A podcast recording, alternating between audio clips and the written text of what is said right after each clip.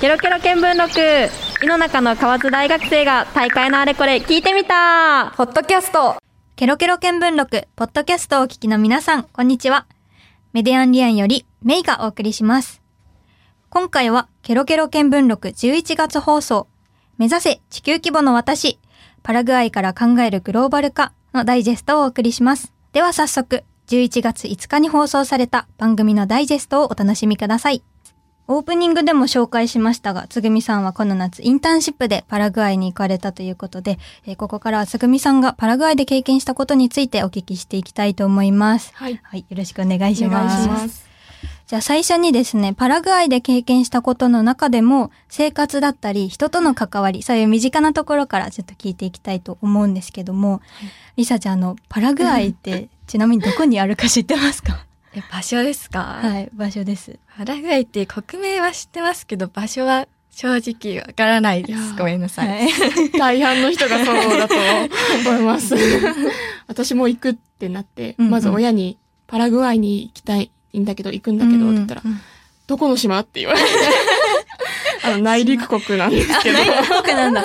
そのくらいなんか知名度がうんないというか、うん、少しサッカーに詳しい人とかだと、おまあー。なんか日本がワールドカップで負けたことあるよねとか、そういう知識も出てくるんですけど、なかなか多くの日本の人は知らない国ですよね。そうですね。うん。まあ、旅行の定番とかでもなくないですね。うん。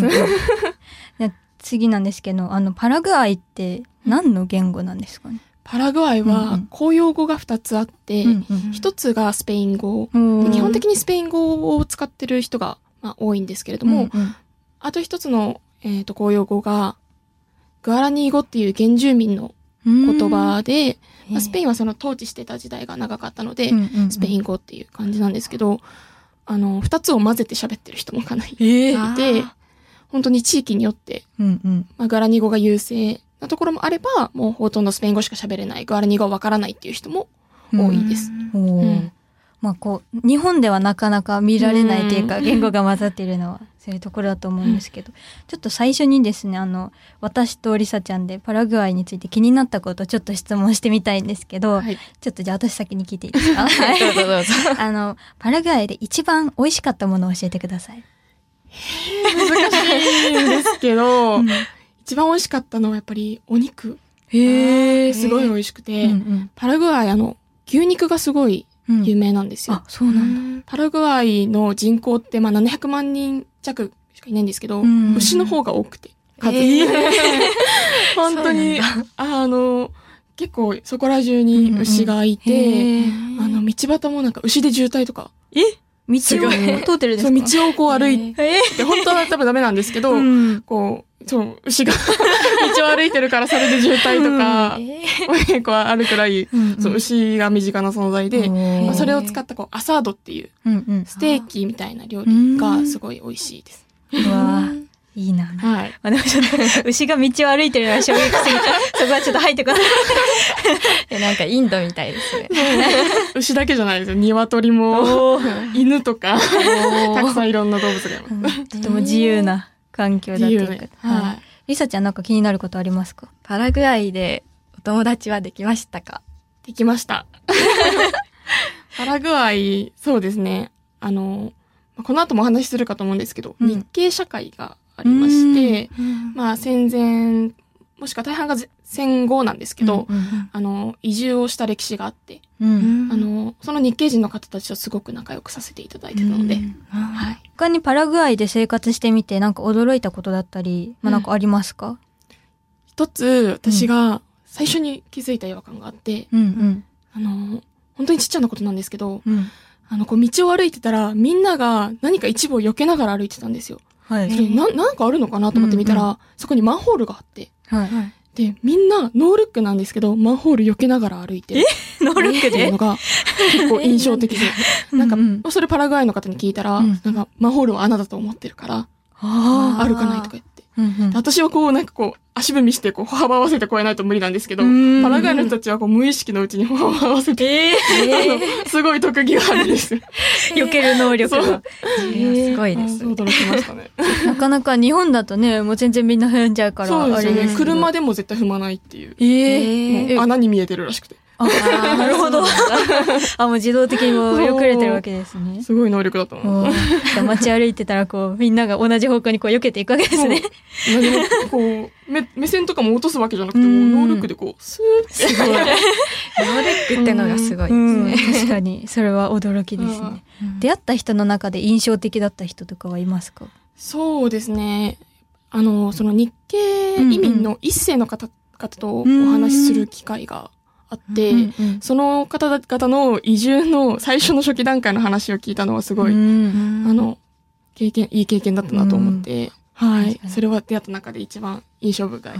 そうですね、はい。なかなかまさか海外でね、うん。日系の方と出会えて、ま、また、これ後でちょっと、はい聞いていきたいと思うんですけど、はい。じゃあ次にですね、あの、海外で、まあ、インターンシップ行かれたと思うんですけど、まあ、留学とかインターンシップやってみたいなって思ってる人、特に九州大学だと競争学部はね、留学に行くっていうのが決まってると思うので、まあ、これから留学に行く予定の人からの質問とか、まあ、はい。私たちが留学行くとしたら、はい。っていう質問してみたいと思います。はい。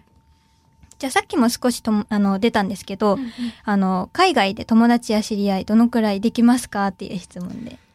はい。それは そうですね。人にもよると思うんですけど、あのまあ日本で友達ができますかみたいなことと同じで、まあ、生活してたらいろんな例えば職場で関わるとか、うんうん。学校のクラスで一緒だったとか、うん隣の席だったとかっていうふうに、まあ自然に友達はできるのかなと思うので、そう。特段心配はいらないかなと。留学だからとかいうわけじゃなくて、うん。普通に友達作るように。うん。なるほど。はいじゃあ次二つ目なんですけど、えっと、日本でのコミュニケーションの取り方と、パラグアイに行って、まあ、人とのコミュニケーションの取り方で違うところとかありましたか？うーん。もう一つ感じたのは、なんか日本ってすごい、なんていうんですかね、ハイコンテクストな、うんうんうん。こう、コミュニケーションの取り方じゃないですか。うんうんこう1を言って10を理解するうん、確かにその言葉だけじゃない裏の何かを読み取るみたいな。そういうのはやっぱり南米の方たちってあんまりうんなくって、やっぱり怒りはすごく表に出すし、うん愛もすごく表に出すっていう人が、私が見てた限りでは多い印象でした。なので、うん。なんかすっごい街中で喧嘩してる人とか、あの、携帯ショップで怒ってる人とかいるんですけど、うん。なんかいつの間にか仲直りしてハグしてるとか、あの、なんていうんですかね、うん。そこのなんか直接の なるほど。伝え方とか、それのコミュニケーション全然違うなってうん。思いましたね。初対面の人でもすぐ仲良くなって握手して、うんハグしてみたいな感じの。確かはいに。日本だとなんか自分の本心を隠したり、まあうんうんちょっとこう控えめに最初は、うんうん関わったりすることよくあると思いますけど、どっちかというとパラグアイだとストレートというか、ストレートに、もう、うん、魂と魂で。楽しい時は踊るみたいな感じで。う んはいそうですね。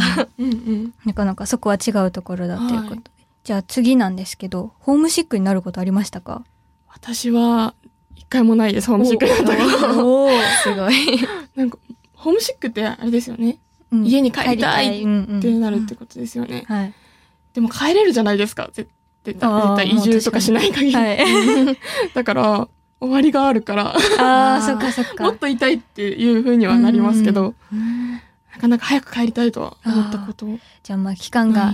決まってるから、その分はもう満喫しよう満と。喫したい。おー全力で楽しんで 振られたということで。じゃありさちゃんからなんか質問あったらお願いします。はい。えっ、と、留学、まあ、インターンシップ前に、あの、語学の勉強にはどのくらい時間をかけましたか？あー、ちょっと時間にしたらあんまりわからないんですけど、ううんーん、でもまあコミュニケーション取れるぐらいにはちゃんとなっていこうと思って、うん。いろいろ動画を見ながら勉強したり、うんうんテキストを使って勉強したりは、はい、しました。実際勉強したことはやっぱ役に立ちますか？そうですね、うんうん。役に立ったんですけど、うん。私がちょっと誤算してたのが、うんうん。あの、スペインのスペイン語を勉強していってたんですよ。はい、うん。なるほど。だから発音とか固有名詞が結構違うこともあって、うんうんうん。多分ちょ最初は、おおとうん思いましたね。はい。確かに。まあなんかその国の特色というか、うんそういうのも調べつつ、まあ言語とかも勉強してはいいけたら一番ベストだということで、はい、いろいろ教えていただきました。はいというわけで、えー一曲挟んで引き続きつぐみさんがパラグアイで経験したことについて聞いていきたいと思います。ケロケロ見聞録ポッドキャストお送りしているケロケロ見聞録。今月は目指せ地球規模の私、パパラグアイから考えるグローバル化をテーマにお送りしています。はい。というわけで、引き続き、つぐみさんがパラグアイで経験したことについて聞いていきたいと思います。はい。はい。と冒頭の、まあ、さっきのお話のところで、うんあの、日系社会だったり、日系の方でお友達ができたっていうお話、うんちょっと聞いたんですけど、ちょっとそこ詳しく聞いていきたいんですけど、はいお願いしますわ。かりました。はい。えっと、日系人っていう言葉皆さん耳にしたことありますか、はい、あります。はい。うんだけど、なかなかこう、日系人ってじゃあどういう経緯で海外に出ていってうんっていうのを、まあ、歴史の教科書にもあんまり記載がなくて、そうですね。あの、知らない方もいらっしゃると思うんですけど、なんかそれを話し始めると長くなるのでうんうん、それはまたこう調べていただいて、はい。あの、パラグアイにも、うん。まあ、戦前、戦後うんうん、に、えっ、と、日本から働きに移住した日本人の方がいらっしゃいまして、はい。今も、まあ JICA 国際協力機構の、うんうんえっ、と、数字だと7000人近くの日系人うんうん。の方がパラグアイで生活されています。で、有名なところで言うと、例えばハワイの日系人とかブラジルの日系人ってなんとなく聞いたことある方いらっしゃると思うんですけど、あの、パラグアイの日系の方たちはそれよりもすごく規模がちっちゃいんですよね。うんまあ、7000人って言ってもちっちゃい方で、うんうんその中ですごい、あの、日本語が話せる日系社会なんですよ。本当にペラペラ。で、聞いてみたら日本行ったことないんですとか、日本一回しか行ったことないとかうんいう感じなんですけど、もうネイティブな。へ 本当に。でパラグアイって、あの、位置的には、本当に日本の反対側なんですよ。あの、南米の中心あたりにあるんですけど。もう、なんか、反対側まで行って、こんな日本語で喋ることがあると思わあなーくて。日本を感じました。はい。びっくりしたっていううんうん経験でしたね。はい。その日系の方々、生活してらっしゃる方々、なんか文化とかはどうなんですか、生活様式とか。えっと、地域によって違うんですけど、うん私がいた首都のあのアスンシオンっていうところの近郊は、まあそれこそあの日本語、家の中では日本語なんだけど、うん。仕事はまあもうパラグアイの会社で働いてるから、まあスペイン語でつ喋りますよとか、うん。まあ日系のあの団体で働いてる人はまあ日本語使えますよという感じなんですけれども、例えばイグアスっていうもうブラジルとの国境付近のあの日本人の移住地だと、もう移住地。街中のなんか看板とか日本語だし、ラーメン屋さんも何軒かあったり、あの、スーパー行ったら日本米とか、ご飯ですよとか、売ってあるし、本当に、あの、お食事食べさせてもらいただいたんですけど、うんうん。あの、焼き魚と、あの、へ手作りした豆腐の味噌汁と、あの、手作りのこんにゃくとかたくさん出してくださって、うん。本当日本より日本っていう言い方おかしいかもしれないんですけど、うん。古き良き日本がまだ残ってるっていう感じなるほど。でしたね。いいはいですね。ねザ・ジャパンみたいな。そ うザジャパンうん、うん。確かに。え、なんか、日本食っていうのが今うん出てきましたけど、他にもこう、日本を感じる文化だったり、感じた瞬間みたいなのあったら教えてほしいです。そうですね。うんやっぱり日系人の人たちって、その、うんうんすごい日本を常に意識しながら生活していらっしゃる側面があって、うんうんあの、日本の文化っていうのは、すごい大事にされてるんですよ。で、例えば和太鼓だったり、あの、阿波踊りとか、うんうんよさこいとか、そういう日本の、あの、伝統芸能もすごい大事にされてて、あの、盆踊り、夏祭りや盆踊りを踊ったり、うん。なんかお祭りではみんなでよさこいを踊ったりとか、うんうん。本当にそういうところも文化として感じました。日本だなっていうふうに。盆踊りとかね、なかなか、りさちゃんとか盆踊りやることあります？ね いや、生まれてから一度もないです。え、私もそうですよ。なんかね、日本に住んでるうん私たちよりも盆踊りを踊ったことがあると。というわけで、まあ、節々でね、こう、日本を感じる瞬間があったということで。はい。まあ、あの、その中でも、うんうん。あの、インターンシップにやっぱ行かれてるので、そのインターンシップの内容っていうのを詳しく聞いていきたいんですけど。私はその日系社会っていうところで、うん。あの日系社会のその歴史、移民の歴史とか、移住の歴史、あとはその中で使ってきたものとか、写真とかを、あの展示するために移住資料館を作ろうっていうところに、あの参加して、うんあのお手伝いさせていただいてたんですけど、はい。ささせていただいてました。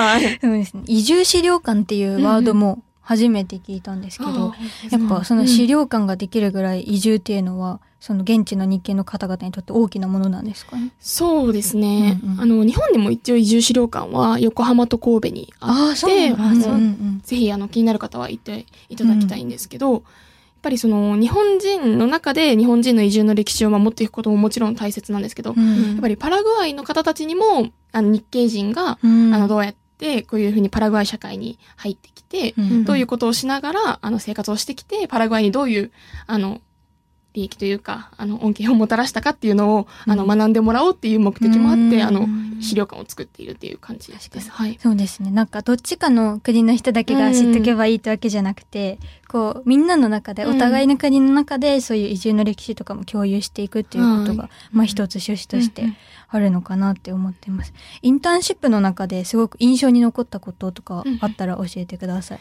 えっと、やっぱりそのパラグアイでの日本人のなんていうんですかね地位うん、うん。っていうのがすごく高高いというか、うんパラグアイ人が日本人に対してすごく敬意を持って接してくれてるなっていうのが分かって、うんうんというのもそのパラグアイってもともとあのすごく貧しい国うんで、まあ、未開のジャングルみたいなところに日本人が移住をしてきて、もう伐採から始めてるんですよ。おーそこから。ジャングルの中にうんもうジャガーとかいるような、うのアマゾンの中で。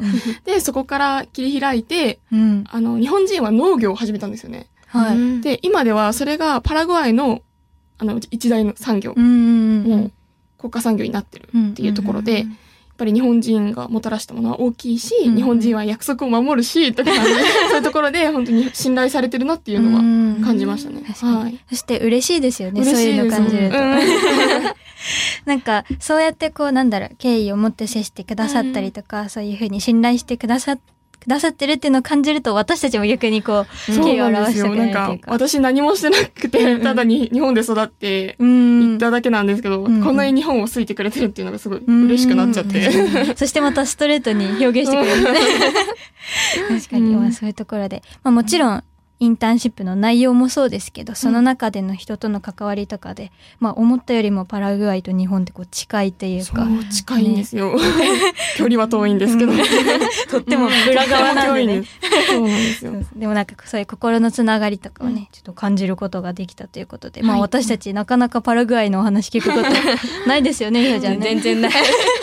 ないので、はい。興味深いことばっかり。もどかしいのが、うん。あの、パラグアイがちょっと片思いみたいになってるところが、うん私としてはすごくもどかしくて、もっと日本の人にもパラグアイの良さとか、うんそうやってパラグアイに日本の文化を大切にしてる人たちがいるんだよっていうことを知ってほしいなって思って、うん。確かに。このラジオでも聞いてる方に少しでも伝わればいいなと思ってます。はい。でなんかそうやって海外で日本を感じるってなると、うん。なんか嬉しくなるじゃないですか。うんうんうんだからまあこう行ってみたいというか、ぜひぜひ。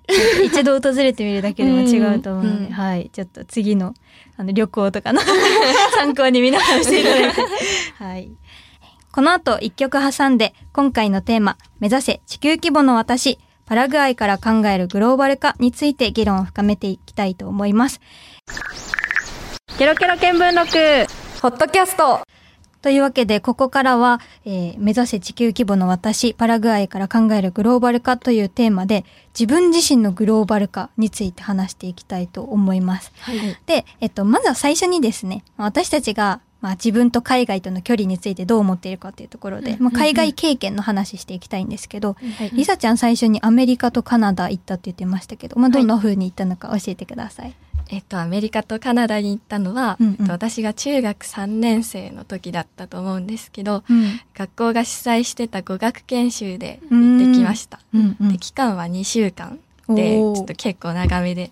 うんでうん。まずカナダに1週間いて、うんうん。それは主に観光地を巡るっていう目的で、うんで、いろいろ都市部であったり、ちょっと郊外のうん。自然を見たりとかうんうん。っていう感じで。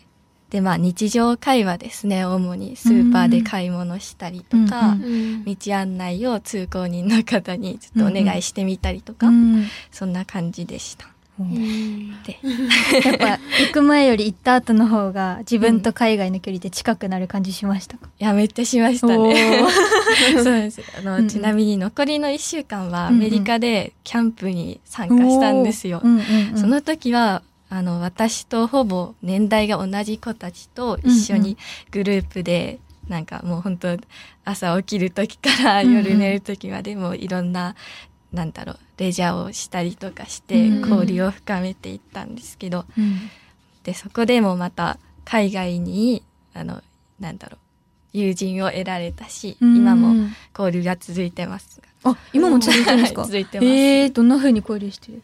と、インスタグラムのチャットとかで、うんうんうん。よく、あの、会話したりするし、うんうん。あと、なんだ、半年ぐらい前かな、うんうん。なんか、ちょっとアンケートに協力してよって言われて、あ で、こう、それこそ日本人のー、うんうん日本人が自分たちの国民性をどう考えているかみたいな、あ なんか難しめの、難しめの話で、まあ、要は日本人は割と集団に合わせがちだけど、うんみたいな。なんか、こう、つぐみさんが最初おっしゃってたように、うん。なんか表現がストレートじゃないっうん。ていうようなところもあるので、その違いを知りたかったみたいな感じでアンケーうん。ト。あもうじゃあアンケートももう国境を越えていると。すごいね。国境を越えてアンケートがやってくるって依頼されました。うん。結構ね、なんかこう海外との近さっていうのを感じるエピソードでしたけど、逆に私は、あの、ほぼほぼ海外経験っていうのは、なんかちゃんとしたのはなくて、あの、今年の夏に初めてパスポートを取って、あの、3日間か4日間ぐらい台湾に旅行に行ったんですけど。ね。はい。まあでも、なんだろう。台湾って比較的、その日本のチェーン店とかも行ってみたらうん多くって、まあ割と日本としては馴染みやすいうん。環境だったんですけど、それでもやっぱり日本語が通じるわけではないし、そうだね。うん。なんか英語とかも、うんそのやっぱみんなが英語喋れるわけではないから、うんそのタクシーに乗る時がすごく難しかったりして、そうなんか近い国ではあるし、割と馴染みやすい国ではあるんだけど、やっぱりこうまだ自分とは距離があるというか、まあこうたった3日間だし、まあこう馴染んでいくというか、距離が近いなって感じるにはまだまだ時間がかかるのかなって、はい、いうのがあります。で、まあそんな私がですね、実はその自分自身のグローバル化っていうのは私が一番必要だなって感じてるんですけど、まあ何なのかなっていうところで、まあ社会がグローバル化してるっていうのはね、冒頭でもあったと思うんですけど、まあ経済とかいろんなところで国同士が近くなってきてると。うん。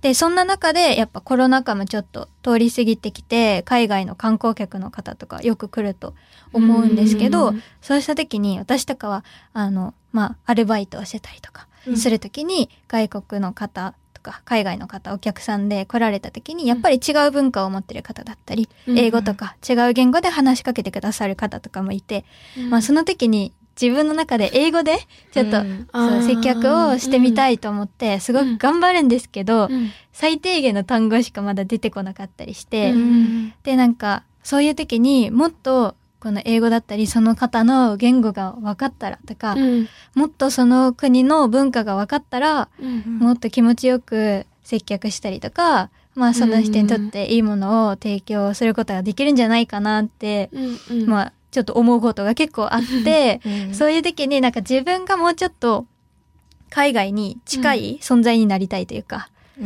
う、なんかまだやっぱり台湾にいた時もそうですけど、うん。海外との距離を感じたので、うん。その距離を縮めたいなっていう意味で、うん。自分自身がもっとグローバル化したいなというかね。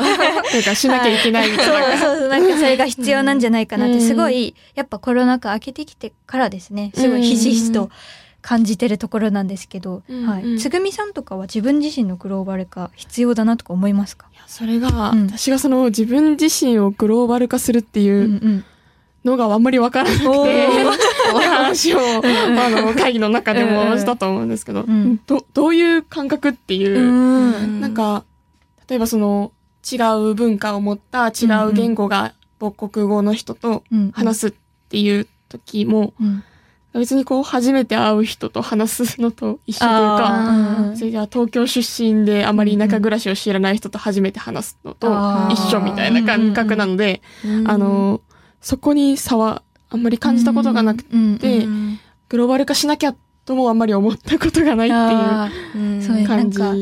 海外とのうん。距離みたいなのをそこまで感じない感じたことないです。本当にもう地球人みたいな感覚で、みんなな地球人だよね、みたいな同じ地球の いろんなとこにいるだけで、みたいな。感覚なので、あの、そうですね、そこまでこう、わあ、身構えるとか、うん。わあ、あんまりない。あー自分が寄せなきゃみたい寄なせなきゃとかももなく、あ、じゃあ、あなたは私と違うことを、文化なんだね、うんうんそれをじゃあ勉強するよみたいな感じ、うんうんうんそこに合わせるよとか、うん。じゃあここは合わせてねとか、そのくらいで。す。うん性格の違いみたいな感じ。で。ああ、なるほど。うん。個性みたいなね。うん。うんうん。うん。じゃあ、りさちゃんは自分自身のグローバル化とか必要だなとか思いますか？そうですね。自分自身、なんか今お二人の意見を聞いてて、うん。やっぱどちらの立場にも共感できるところがあるなと思って、なんか、まあまずその自分自身をグローバル化するっていうことに関してなんですけど、うん。私も最近ホテルでアルバイト始めて、うんで結構訪日外国人の方がいらっしゃったりするし、うん。だからこう日常的にちょっと英語をなんか突然あの話すことがうん必要になる場面とかあるし、うんうんあと何より大学で留学生とすれ違わない日がほぼない。ないよねうん確かに。うんうんうんだからこれだけ国内にいても海外のなんか波が伝わってきてるっていうことは、グローバル化はやっぱその国内にいたままでも国外に自分が向かっていく。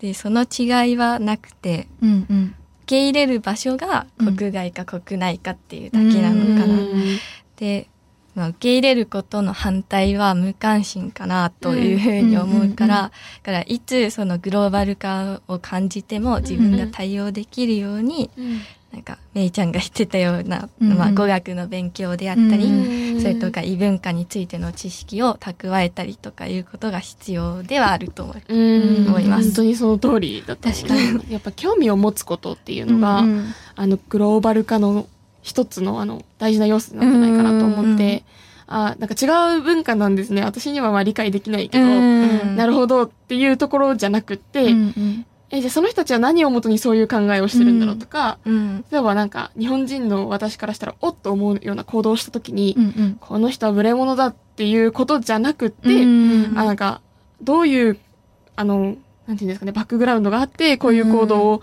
したんだろうって一旦考えてみるっていう、うん興味を持って考えてみるっていうところがやっぱ大事なのかなってうん。思いますね。うん。確かに。そうですね。なんかこうパツって切っちゃうのが一番良くないっていうのもあるし、うんうん。なんか私最初グローバル化しないといけないと思った時に、うん。なんか自分が変わんないといけないって思ってたんですよ。うん。あのなんだろう。自分の考え方だったり、うんうん。その文化っていうのを自分の中にあるその文化に対する考え方っていうのをなんか自分の頭の中をもう180度変えるじゃないけど世界に適応させないといけないみたいな 大げさに言うと。壮大な感じ。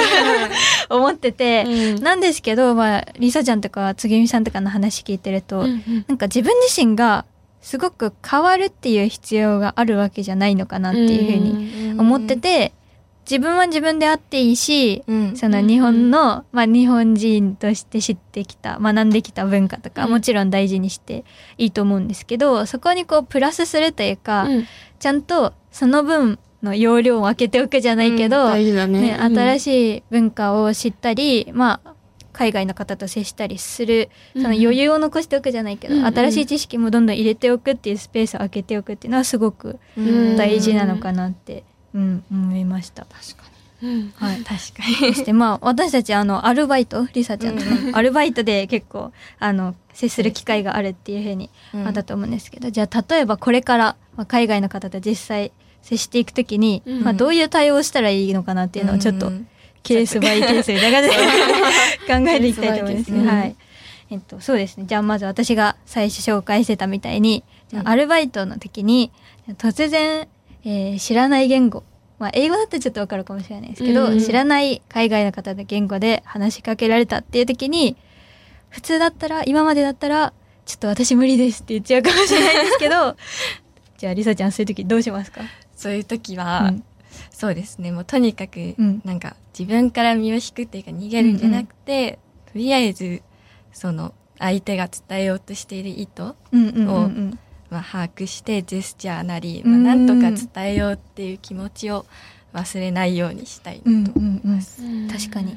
なんか一旦こう拒絶するんじゃなくて、一旦受け入れるというか、まあやれるとこまでやってみる。なんかやっぱり、わからないから、答えれないですって対応されたら多分逆の立場だとすごいうん。うん。悲しいと思うから、わかんなくてもいいから、とりあえず、あのために頑張ってますっていう、その姿勢をまず見せちゃうとか。あと、気持ちが伝わればね。うんうん。うんうん。確かに気持ちをまだ伝えるため。にそのためにさっきちょっと言ってたけどジェスチャーっていうジェスチャー大事だね。ジェスチャーとか、あのパラグアイとかもそうですが海外行った時使えます？結構。なんかでもボディーランゲージは結構使うんですけど、うんうんまあまあ国によって差もあったり。ああそうなのするんですよ、うん例えば日本で有名なのだと「おいで」ってこうやるとうんうんうん。こう手招きをすると思うんですけど、うんそれはまあ別の国だったら「あちけ」っていうえーことになっちゃったりとか、あのするので、うんうん。まあなんか使える範囲で使って、うんうんうんでなんかそこのジェスチャーの使い方に違いがあるっていう知識をも持つっていうことがやっぱり大事だと思うので、に確かに。それでなんかこのジェスチャーされたからめちゃくちゃ失礼だなって思うのはやっぱりグローバル、うん。自分をグローバル化できてないとかね、そこの、なんていうんですかね、発想がないっていうところで、うん。だからそこの発想を、そのめいちゃんが言ってたその自分の容量の中の空きスペースに入れておくっていうところがやっぱ大事なのかなと。確かにそうですね。なんか違いがあるっていうことをうん。知っておくうん。ことがまずそうですね。大事ですね。いろんな視点を持っておくっていうこと。確かに。私は日本人だから日本人の目線しか持ちませんっていうのはやっぱりね、うん。うん。うん、良かないというかそこはこうグローバル化させていくべきところというか。じゃあ最後につぐみさん、はい。総括として。あのまああの何ですグローバル化させるため一番大事なことは何ですか？そんな私 が言っていいんですか、はいでもやっぱり、うん。常に異文化を知ろうと努力すること、そのうん。直面した時でもいいし、うんうん直面せずとも、まあ、普段の学びの中で、うんなんか、理解しようっていう姿勢をなくすことはやっぱ良くないなと思うので、うん。やっぱりつさらに知ろうとするっていうところ。まあ、理解というか、ある程度のこう納得をして、うん。理解をし続けるた、うんなんか姿勢を持つ。